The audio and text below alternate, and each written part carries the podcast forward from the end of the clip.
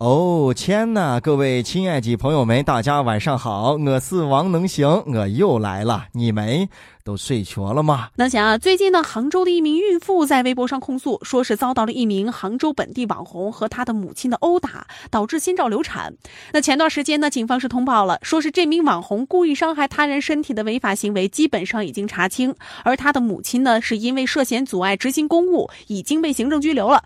这名网红的淘宝店的衣服也全部下架，微博呢也关闭了评论区。我们就是说嘛，双方这个调解都是说不不要发生冲突嘛，但是后来他们人多嘛，就是发生了一点冲突，就是只知道是因为这个宠物狗引发的这个冲突。有很多人就很好奇，还有好些朋友就没有看戳过这个新闻，心就想了，为啥就发生了争端？一说出来原因啊，你就又想笑了。这个网红啊，遛狗的时候没有给狗拴绳子。哎，他这个狗呢，向孕妇冲过去了。那孕妇的丈夫一看，那这不行啊！为了保护他媳妇儿，用脚把网红的狗给推开了。于是呢，这个网红就不行了啊，一下操线了啊啊，就上前去质问。随后呢，网红他妈啊也加入了争吵。人家母女两个人不停的骂头子里的娃啊，然后呢，他们两个人还一块撕扯孕妇的头发，推孕妇的头子。哎，你看恶劣不恶劣？这让我想到了那一句俗话呀，叫“遛狗不拴绳，不如狗遛人”。就这个事啊，咱们来推一推啊。就到目前为止，这个情况呢，狗的情绪呢一直都很稳定，反而是这母女两个人的情绪啊，一直到很激动啊。所以推算出来，这个绳啊不应该给狗拴，对吧？应该给，对吧？而且呢，就具体的这个事情来说，是不是把刚才那个俗话好像是真真正正的给应验了？你看像不像狗留人？你说其他的狗狗跑过来找到这只狗怎么办？说你咋不你咋不哎上去劝一下你侄儿嘛？你侄儿都都疯了，都成这了都。这个网红呢，在微博上有三百多万粉丝啊。网红的名字叫个撒丫啊，撒丫就是撒丫子就跑那个撒丫。但是呢，事情出了之后，他没有撒丫子跑，而且还在微博上照常的发自家淘宝店的一个广告，心理素质你就包管了。后来想了一下嘛，网红网红啊，最怕自己不红。呃，在网上闹出一件事情啊，反而对自己的营销倒是一个好契机。我估计啊，就是这样想的。但是啊，大家不要把这个罪过都归乎在网红，只能说这个网红他不行。归根结底还是个人的道德素质跟品质的一个问题。那不管这个撒丫啊，他在什么样的岗位，他是一个什么样的工作，人不行就是人不行，在哪个岗位他都不行。那撒丫这个网红啊，我看出了事之后马上就要烧焦了啊，成网黑了。你不是不愿意给自家的狗拴绳吗？没关系啊，那给你下黑一张黑网好不好？先把你一笼。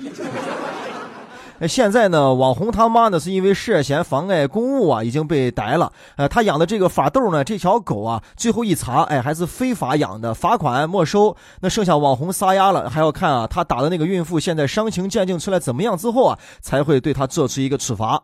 遛狗不拴绳，还觉得自己有理。母女两个人一块欺负人一个孕妇，哎呀，这个遛狗不拴绳啊，我都说的我都不爱说了。麻烦大家走个心啊，特别养狗的小宝贝们，你们走个心啊，狗是你们的宝贝儿，麻烦你把它当一个宝贝儿，好不好？然后呢，我还想说啊，可怜这条法斗了，狗是一条好狗，可怜你了啊，没有遇到一个好主人。那想啊，这最近呢，有网友发布了一条名为“小学老师布置作业，在家数一亿颗米粒并带回学校，这是什么水平”的帖子。你没听错啊，是一亿粒米。这事儿确实引起了很多网友的热议啊。这个这个还不真得是引起热议吗？老师，你说你布置这个作业啊，你要说让我手上一亿块钱，你说我心甘情愿俯首帖耳，通宵达旦。你要说让我手上一亿粒米，哎呀。那我看就没有这个必要了吧。还有老师，老师，你的下一个测验会不会布置的是在头发丝上拿刀片 K 刺？要 K 一首凤凰传奇的《月亮之上》，谁 K 不上，谁就不准上课，还想上月亮？网上有网友呢，就给出了可以参考的一个解决方案，可以说是已经非常切合实际了啊！你看啊，从一守到一个亿啊，一年三百六十五天，一千二十四个钟头，一个钟头是三千六百秒。如果啊，每一秒钟数三个数，不吃不喝不睡觉，理论上啊，一年左右可以从一守到一亿啊！这位老师，你也是很有创意了。对，这位老师，你是准备请长假呀？噻？你老实跟我说，这是不是给我布置的家庭课后作业？老师，你老实不老实说无所谓，我必须得老实的告诉老师，是吧？我这个数学水平数到九九八十一之后，这是我认得数字的最高极限了。我怎么能够数到一个亿？老师，请你开除我。对，在教师节之前，要不然我还得考虑给你送啥礼啊？这教师节，哎，要不然老师我就给你送米吧。对啊，还有网友在估算，这一亿粒米啊，大概就是十二袋啊，十二袋大米。你让学生去扛十二袋大米到学校去干啥呀？哎，你这个数学老师是学美术出身的，你是随便一画就一亿粒米，还是老师你是学体育出身的，你能随便扛动这十二袋大米？老师。你要是不仁的话，就不要怪小朋友我不义啊！我明儿我就把这十二袋大米，我雇个三轮车，我拉到我的教室里边，我就告诉老师，这是我守好的一粒米。老师如果不相信我是个诚实的孩子，请老师再复核一遍。老师，我恳求你再数一遍。行了，这一下这个教室里边，老师的办公室里边肯定堆满了如山的大米。我也终于明白了啊，教师节应该给老师送一个什么小礼物来表达我的心意呢？哎，这么多大米，给老师送电饭锅吧，这米饭也得蒸一阵子。还得送老师一个爆米花机子，摇啊摇啊摇，一塌，嘣，赔气一冒。哎，就是啊，老师，你让大家收爆米花多好，收着叠着，收着叠着，收着叠着，多好的是吧？永远也数不够一亿粒。哎呀妈呀！说了半天米米米，大米大米大米。行了，最后送大家一首歌吧，换大米换大米换大米耶。那想啊，前段时间呢，在青岛，这两位大爷呀，为了抢座大打出手呀，互扇耳光。在当地的这个公交车上，一位八十多岁的老人推着小推车上了车，这一个小姑娘呢就给他让了座。可这老人呢还没坐到座位上的时候呢，他身后另一位七十多岁的老人拿着自个儿的包，先把这座位给占上了。